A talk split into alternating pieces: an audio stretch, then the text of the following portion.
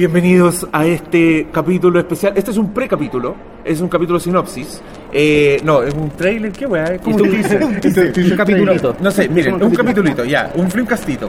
Que les cuento, ocurre gracias a la, a la Que donación. lleva nombre Flinkas. Flinkas Sí, le damos como todo. Esto ocurre gracias a la donación del amigo Giovanni, del auditor, que nos donó una grabadora análoga y que la trajimos aquí porque estamos en el lobby del IMAX Plaza Egaña grabando esto. Acabamos de salir de la función de Ready Player One. ¡Oye, ¿No! ¿No tenemos canción para esto? No, ¿Canción? Como, Sí, la, como la de como- Nolan. como la de Nolan, no, no pensamos nada. Tenemos que a ver si le robamos un- alguna idea a alguien en Twitter. Yo quiero decir que lo reconocimos en su momento. Lo recon- está súper pero ya- Ari Marín, muchas gracias por darnos esa melodía para el Dunkerque.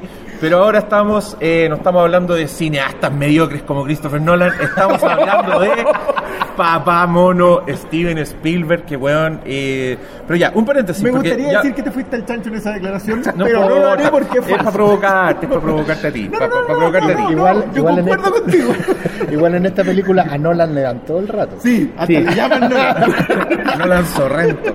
Oye, eh, Nolan Zorrón. mira, Nolan, re- Nolan, ríndete, esto lo, vamos a subir a subir al tiro, eh, así Sí. que hoy día mismo están escuchando esto. eh, ya seguramente semana. si siguen en redes sociales a Crítico y todo, ya vieron opiniones de Ready Player One, pero ahora van a tener las primeras impresiones sin spoilers de los Hateful Four. Que están aquí, me acompaña Doctor Malito, ¿cómo está usted? ¿Cómo estamos? ¿Bien por aquí? Oscarín, bienvenido a este capitulito. Muchas gracias, muchas gracias. previo. Este Flinkastito. Previo, Flinkastito. porque el jueves grabamos Flinkas Palusa. Si ¿Qué vamos usted ya reservó ahí? la entrada, no sé. Todavía es un enigma, es un enigma la dinámica, pero va a ser muy entretenida. Vamos a celebrar el capítulo 200. Este no es el capítulo 200, esto es una previa. Eh, y ¿Esto es un que sí, no, no es un comercial, pues un igual teaser. vamos. Pero miren, yo les cuento que Es un lo- easter egg. los asientos, los asientos y los que vimos esta película todavía están calentitos por nuestros potitos. Creo que los créditos todavía están andando. Me, me gusta el uso del diminutivo. Del Oh, potito, con nuestros potito. potitos, nuestros potitos. Bueno, había en esta función de prensa una persona que estaba con máscara Con máscara. y con lente oscuro. Viendo la Que yo película. no sé dentro del cine. chucha- Es un youtuber, creo. Es un youtuber. Es un youtuber famoso. Pero tú pensaste que era un terrorista de ISIS y te escondiste debajo del asiento cuando apareció. Sí, weón, no sé qué weón. Te cagamos. Es como el chacal de la trompeta. Sí, también. No, y además. Ah, mira. Pero espérate, estuvo adentro de la función con la luz apagada función. puesta con la capucha. sí, weón. esa ¿Y vos weá no me que yo, yo no me recordaba. Estaba en la misma fila que yo, pero cuando empezó esta película, como es bien difícil mirar otra cosa que no sea la pantalla. Sí. Lo cual dice algo ya de nuestras Sí. primeras impresiones. Pero no, No, sé yo si- ahí como que quería tuitear, onda, ah, está mala la cosa, porque weón, Porque puta que- tenía qué brandeo. chucha, qué onda la, la función de prensa ahora. Ah, porque invitan a está mucho. bien. pues, No, está mientras más bien. se difunda por otro Pero que lado, el weón se saque la capucha, po, Ese weón. es de otro cuento. Mira, es que estamos en unos tiempos donde, gracias a internet, todas las personas son un poco su medio, respectivamente. Entonces, toda esta gente, te aseguro que este joven de la capucha debe tener mil seguidores. en Más que nosotros. parte. El No debe tener weón, 500 mil reproducciones en YouTube. Probablemente son mucho más que Y después van a decir, oye, weón, estos guatones culiados anduvieron haciendo troleo y ahí nos van a tirar todo y cagamos. O a lo Se mejor este youtuber tiene No es la 48 primera vez años. que. ¿Cómo? A lo mejor este youtuber tiene 48 años, yo se lo sacaría de soldar Oh, te cachai, un anciano. O, o puede ser una mujer negra. Tú tenías una teoría. O puede ser eh, John Merrick, el hombre elefante. hombre elefante, puede ser. una- la versión más triste, Sí. quizás el loco está ahí como. Oye, qué buena Ready Player One. Yo me decía, sin la capucha me hueá la gente y con la capucha también. No soy un animal, soy un ser humano. Pero bueno, nos vemos el jueves, cabros, en el Blue Pub. Eh, si, si no alcanzaron a reservar, vayan igual porque el local funciona así. Se reservan los cupos, pero todavía cabe gente. Entonces usted llega ahí y dice, oye, yo quiero entrar. Y te dicen, ya, mira, pero te vas a tener que sentar en este rincón y vaya a ver al puro Doctor Malo, no vaya a ver a los Hateful Four. Ahí tú decís, no importa, Doctor Malo es el mejor. Y entran igual. Y Se sabe, sientan ahí se sabe, se y sabe. escuchan toda la wea. Hashtag se sabe. Hashtag Igual- se sabe. Igual fue buena la presencia de este loco porque era como su propio easter egg en la función. Entonces, Yo- toda la yo- yo tenía easter cuando egg. salió. Lo vi cuando estábamos haciendo la. lo- tal vez lo escuchan no lo saben. A nosotros, de, cuando venimos a prensa, nos piden un- que anotemos una cosita así, primeras impresiones. Mm. Y yo recién lo vi ahí. ¿Y qué dijiste? ¿Qué chucha? ¿Por qué sigue escribiendo con la capucha puesta? Sí, esa es la weá. Porque un está comprometido. Está comprometido. Debo decir, respeto, weón. Sí, respeto su compromiso con pero la weá. Como que no debe ser fácil andar en lugares públicos porque el loco se va y yo creo que cuando se siente a salvo se saca la weá. Y en el baño se la sacará, tonto. sentado en el trono. ¿Cachai? Que es una rubia como la rubia de Matrix. Se va- Oh. Oh. Se saca la capucha y sale el vestido rojo. Oye, ¿y si, y si es un weón famoso de Hollywood? Onda Michael Shannon. y Igual tenía como comple- complexión de Michael Shannon. Era como Michael Shannon con una capucha.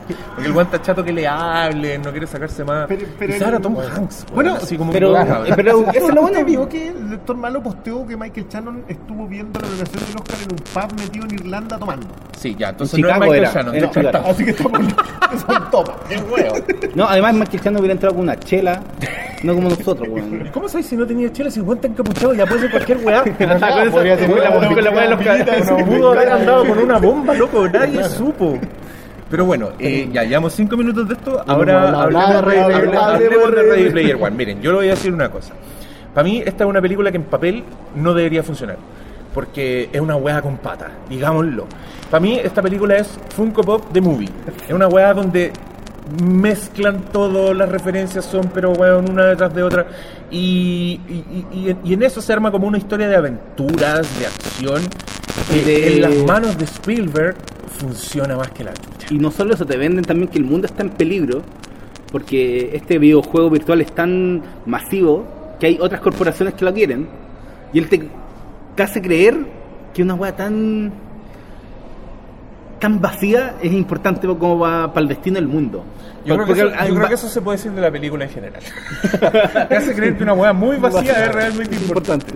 Eh, yo no quiero que estas cosas negativas se traduzcan como falta de entusiasmo porque a mí me gustó mucho la película, lo pasé muy bien. Pero a cada escena que terminaba y que yo decía, oh, la de la zorra, algo en mi cerebro me decía, da lo mismo, no importa Que- nada. Es que el punto yo creo que justamente ese, yo sentí que estaba viendo una película que no era para mí, por la cantidad de referencias que pudiera tener o por la forma en que manejaba esas referencias, pero, pero justamente la maestría de agarrar el cliché, de abrazar el cliché en, la, en, la- en El el concepto devenir, del avatar. completamente y en la historia, la historia es un viaje de, de- de descubrimiento súper sencillo. Pero ahí está la maestría de aterrizar un mensaje y de terminar dándole vuelta para convertir esto quizás de una buena película en una película buena de bondad. Una película que te coloca valores muy antiguos, muy Sí, perdidos ahí atrás, verdad. que se han perdido justamente en esta metáfora, fábula que hace la película Y de del lugar en que estamos. No, y también de la idea de la vorágine tecnológica de buenos conectados 24-7, Claro. en donde yo quería creo- arrancar del mundo. Yo creo que como lo. Creo que no sé si tú leíste la novela, hay algo que está en, la, pel- en, en el papel. Sí, yo la leí, pero Cristian quería decir algo. Yo, yo creo que eso es porque esta cuestión es puro Spielberg. O sea, si nosotros vamos a aplaudir, nos vamos a entusiasmar con esta película, tiene una sola explicación. No es por el, material en donde está basada que la novela, que hasta donde yo sé es bastante mediocre, no es por lo que toma de la nostalgia, no es por los valores que cuenta, es porque quien la cuenta sigue siendo el mismo narrador con las mismas ideas de fondo. Sí, son las mismas. Vuelve esas ideas del, del, del tipo de viaje que hace. Ahora, yo no tengo ningún problema con eso. Oye, yo quiero decir otra cosa. Yo en, en su tiempo llevé a mi mamá, mi madre, a ver eh, Star Wars, el ataque de los clones. Y no le gustó nada. Y a la salida me dijo, puro champurreado. Que yo no sé qué significa esa palabra, pero que fonéticamente sí entiendo a lo que se refiere. Como digo, Completamente. weón, un champurre- Obvio, esa batalla culiada con 50.000 Jedi y 1000 weas, y un champurreado todo el rato. Esta película está, pero destinada a ser el champurreado definitivo. Pero, Pero bien hecho. le resulta, No. El loco hecho, dosifica, el weón dosifica, el weón escenifica, tiene una escena... se pierde, Yo no voy a hacer un- lo, lo spoiler, pero hay un momento en que presentan a un personaje antes de que aparezca y, y como que el weón en dos planos logra crear expectativa por la aparición del personaje y cuando aparece es uno de los momentos holy shit, esos son momentos para aplaudir, así como guau, la wea buena, conche tu madre, ¿cachai? Y esa wea es maestría de Spielberg. Yo, al contrario de lo que dice Oscar, yo creo que esta película era específicamente para ti y para mí. Y por eso incluso la encuentro un poco limitada, como que me cuesta creer que un oasis, como una weá con las posibilidades son tan infinitas, todos los referentes son ochenteros, son Sí. para los treintones, son para los buenos que compran Funko Pop, ¿cachai? De hecho, todos van a decir, weón, es, es un universo. Yo creo que es demasiado acotado el universo, creo que debiera ser más diverso de lo que es, ¿cachai? Claro. Eh, pero sí es una weá impresionante que por favor vean en la pantalla más grande que puedan. Y, y la van a gozar, yo creo que les va a gustar. Todo- todas las cosas que nosotros podemos decir son pensamientos que vienen después, son reflexiones de nosotros que somos más exigentes o que ya pensamos ciertas cosas de esta cultura de la, del, del remix, ¿cachai? Pero, Del Funko, si tú de que- dijiste. del Funko, pero de que la weá es buena es buena, weón. Eh, Mira. es un Spielberg puro. Es un Sí, Spielberg. ese, ahí está el tema. Acá eh, volvías a guardarla en, en, la, en la misma colección. Vais al mismo lado, la gaveta, al lado de otras cuestiones que sí. Y, y venimos saliendo de post, loco. Sí. Y por eso cuando me dicen, no, es que volvió Spielberg, ¿de dónde volvió? ¿Cuándo, ¿Cuándo se fue? ¿Cuándo se fue? ¿Cuándo se fue? Sí, nunca se fue. Igual yo creo que un punto importante es que la película hay que entenderla en, en dos planos. Por un lado tenemos como un mundo medio avatar, todo, todo algo virtual, con personajes digitales, y también te mete sus contrapartes humanas que están manejándolo. Y yo sí sentí que me hubiera gustado ver un poquito más de lo humano, porque encontré re buena la, como la interacción de grupo que tenían los personajes. Eh, pero eso no, no le quita nada a, a, a lo que vimos en pantalla. Yo creo que, claro, uno siempre queda como, oh, me hubiera gustado más esto y esto otro, pero yo creo que está Yo creo que es el mismo guion. Mm. No, no solamente la fuente, no solamente la novela. El guion en manos de cualquier otro cineasta no es esto. No. de tipos condenadamente peritos que podrían haber manejado los efectos especiales de mejor manera incluso. Porque esta cuestión es un efecto especial el 65% de la película. 70. Y, y es constante encima uno de otro, ¿cachai? que tú solamente sabes que estás viendo algo que no está. Aparte que te lo imbuyen muy bien, hay dos, tres secuencias por ahí en donde, más encima nosotros los viejos, yo, yo concuerdo con lo que dice el Diego, esta cuestión nos pega más a nosotros que podemos identificar todos los referentes, los serios y los de Funko Y Pop. sí, pues los ñoños, pues, bueno. ¿Sabes? O sea, la gente de Funko Pop nunca nos va a auspiciar, ¿cierto? No. No, nunca. No, no- nos negamos, terminantemente. Yo creo que hay es dos que no, cosas. lo aceptamos, terminaríamos como ojos de Funko Pop. Finalmente. claro, sin alma. Abismos negros. Yo creo que hay dos cosas que son importantes de, de- de señalar así en la primera impresión con respecto al material original. Mi, mi principal miedo era justamente porque yo sentía que la novela, eh, en ese sentido, es muy cliché, muy, muy base, y no había nada de dónde agarrarse si es que Spielberg naufragaba, digamos, en, la historia. La historia no era una historia potente. Creo que es muy bueno que haya agarrado el, el concepto, lo haya destripado completo y lo haya rearmado de nuevo a su pinta. De hecho, en la novela hay mucho menos tiempo para los humanos. Acá hay más tiempo para los humanos, porque, pero todo está debidamente justificado y armado, nada se queda afuera. Está todo muy, eh, muy en pro de la narración. Creo que es un gran ejemplo de cómo adaptar un libro, porque está súper lejos del libro, pero transmite de mejor manera el mensaje original. Y, Y en ese sentido, Por muy básico que este sea. por muy básico que este sea, porque yo creo que justamente esta, esta manera de narrarlo tan simple de A a B tiene que ver con que la película, si bien funciona para nosotros los más viejos, por justamente el reconocimiento que hacemos, y ahí quiero decir algo también que es importante, esta película no, no es un culto a la nostalgia, porque yo creo que Spielberg es el one menos conectado con todos estos referentes. A mí me sorprende mucho cómo se saca money shots uno detrás de otro sin haber estado jamás imbuido en esa o esta o esta otra cultura. Pero O sea, yo sé que igual se nota que él mete unos guiños que yo creo que a él sí le importan. Sí, por supuesto. Y son las weas que tienen más cariño que la cresta, De hecho, obviamente. Es que- No, No, no vamos a hablar nada de eso. pero, no pero, spoiler. pero, yo, por ejemplo, yo sí quiero hacer una cosita aparte a propósito de eso mismo. Eh, la elección de Alan Silvestri la encuentro precisa. Yo entiendo que esto fue porque John Williams prefirió hacer post. sí. Había problemas de agenda. Hacía uno, hacía la otra y prefirió hacer el post. Eh, pero acá hay una cuestión que te lleva justo, el bronce te pega justo para que tú te recuerdes de algo, es lo que hace Silvestri. Y creo que también es un buen ejemplo para recordarte todo. Elige el money shot, elige justo esa imagen que, que te va a decir algo a ti, pero que también le está conversando al, digámoslo, al que es más joven que nosotros. Es que ese es el punto. Yo creo que esta película, aunque tú no reconozcáis ni la mitad de la referencia, entiendes el concepto detrás de la referencia. Cuando, cuando un- uno de los personajes elige un avatar y lo usa, digamos, en, en en- en batalla, aunque tú no reconozcas el avatar, entiendes el cariño que hay detrás de él. Sí, sí, sí. Y eso lo podéis extrapolar. Esta película va a seguir funcionando, creo yo. Va a seguir funcionando para después. Y por eso creo que es bueno que sea tan simple. Porque es súper accesible. Accesible para todos los que no entran por nostalgia. No, tal. yo- yo los que no reconozcan en la música de. Silvestri, por ejemplo. Igual sienten quizá- el sonido. Igual sienten la- lo épico, lo, lo emotivo.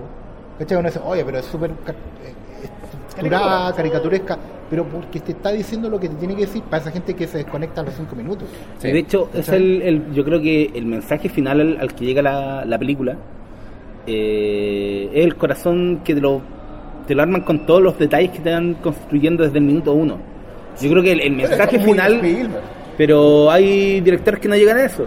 Y por eso tenemos el Y- cariño que le tenemos a Spielberg. Y ese es el punto al final. Yo creo que eh, Ready Player One no solo está muy bien contada, la acción está. No te perdí.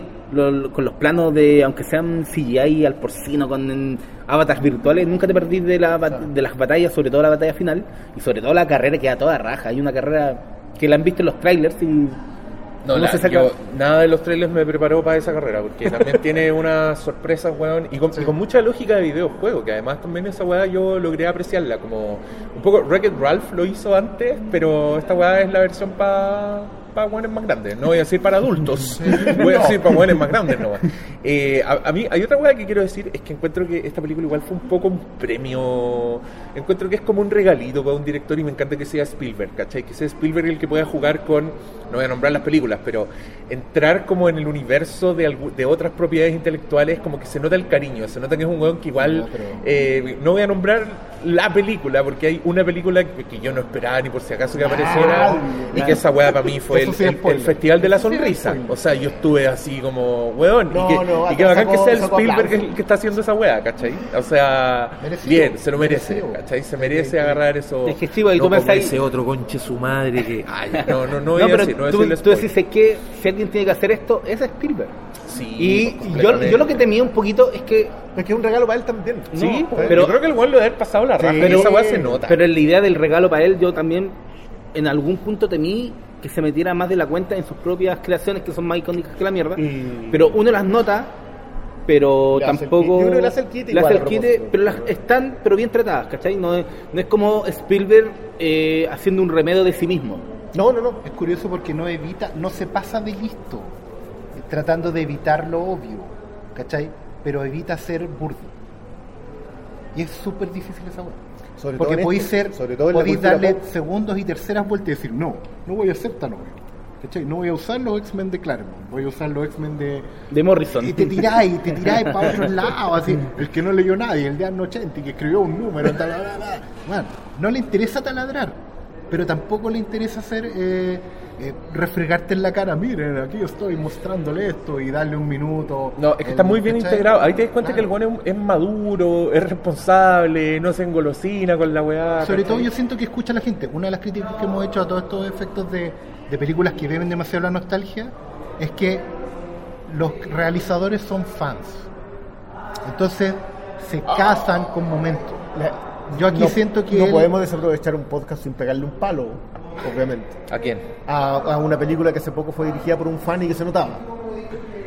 En general, o sea, esa en particular, pero, pero en general le pasa el proyecto que he soñado toda mi vida y te, y te termina consumiendo.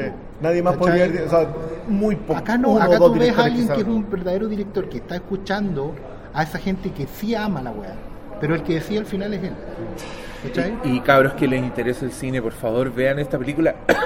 la primera vez va a ser imposible, la primera vez se van a absorber porque Spielberg es un genio, pero ¿cómo escenifica el weón? ¿Cómo pone la cámara? Había momentos en que mi cerebro igual me traicionaba y era como, weón, este plano está increíble y, y no lo ha cortado desde no sé cuándo, ¿cachai? O, o los momentos de la batalla en que corta como a la realidad, ¿cachai? Porque son mundos virtuales, pasan cosas, pero en la realidad también está pasando weá y hay momentos en que los cortes a la re- son precisos, son para una reacción, son para que... Y, y por esa weá no se te olvida, seguís sintiendo que la weá es humana, seguís sintiendo que está pasando, ¿cachai? Como que no te quedáis en, el digital. ¿Cómo se llama el planeta? No te quedáis en Pandora todo el rato. Claro, pero es muy importante porque efectivamente en la novela no pasa. No puedes hacer esa transición. No porque la estructura del, del juego sea así, sino que porque narrativamente hablando no se puede. En el cine se puede. Y eso como por eso yo voy a darle con el tema de que esto es el perfecto ejemplo de cómo se adapta un libro. Son lenguajes diferentes, te dan posibilidades diferentes y termináis entregando el mismo mensaje. Con que- esos cortes, con esos planos, con el montaje, con todo. Yo quiero decir que, el- a propósito del comentario que hiciste en The Post, que lo- el- este tema de tomar la cámara, se- a seguir la secuencia y hacer una escena que es un plano secuencia, pero que tú no lo notas, no pude ver tranquilo esta película gracias a ese dato. Estaba pensando Estaba en eso. pensando en lo eso hace cada rato lo hizo Sí. y, no sé, y yo sí. Está la weá. Pero al mismo tiempo, Spielberg, sí. Sí. No, hay, hay, hay secuencias que son impresionantes con eso. O sea, y no es solamente eso. sí. Vuelvo a insistir, esto quizás solamente CMX era el, el otro que podía. Mm, sí. Es- son los únicos dos, ¿no? Yo no sé de alguien que pueda haber pasado desde lo- todos los 80, haber construido parte de lo que fuimos a ver, de lo que hemos consumido, de la cultura pop, y aún así, aún seguir siendo narradores puros. Y esa cuestión, yo- y que yo creo que es un análisis aparte, independiente de lo entusiasmados que estemos o no por la película en sí misma, yo creo que acá hay que dar un paso atrás para, para entender que hay narradores en otra, en otra parada y, y enjuiciar a los que no. Tal cual, tal cual. Oye, eh, yo había leído un reportaje, puta, creo que era una de las webs del Doctor Malo, Chao. que mm, decía que Spielberg no había sacado todas las referencias a sus propias películas. ¿Cachai? De No, Ready no- Player One. no era todo, eran las no, principales. pero era como cuando la estaba haciendo. Sí. Como que el one dijo que iba, no iba a... Y yo Sí, decía, es que creo que la novela pero, tiene- eso es como Indiana. negar su propio valor en la cultura pop y yo estaba muy enojado. Pero voy a decir que me sorprendí en esta película porque Ay, po. hay, y sobre todo con, de él como productor. Oh, y esto, esto les quiero preguntar, porque a mí me, me latió el corazón rápidamente. Quiero preguntar si vieron la caja de Gremlins. ¿La vieron? La caja de Gremlins. Donde Cuando, llegan los Gremlins. cuando sacan, El donde llega Gizmo, Perdón. cuando sacan la, pe- la pelota, Sí, era era la caja de sí, Gizmo. Y yo hice. Eso no es un spoiler porque nadie lo va a ver, pero si usted es fanático de Gremlins, prepárese para decir. No, yo vi varias. La secuencia de los videojuegos cuando tú empezás en los clanes. perdón, quiero, quiero hacer este ruido aquí en el lobby del Hoyts de nuevo para que se escuche el eco. Aquí va. Oye, ya dijimos que era un brincantito, llevamos 20 minutos. Ya, dejémoslo hasta acá entonces. Cabros, consideren estas primeras impresiones la discusión. Chao, Chao. Dani, gracias por invitarnos. Va a aparecer en esta grabación. Estamos ven, ven, ya, ven a saludar. Va, aquí los dejo con Dani de Warner que los va a invitar a todos a ver Ready Player One. Chiquillos, vayan por favor desde el 29, jueves 29 de marzo a ver Ready Player One. Va a estar increíble. Ya, rájate con premios. No, así.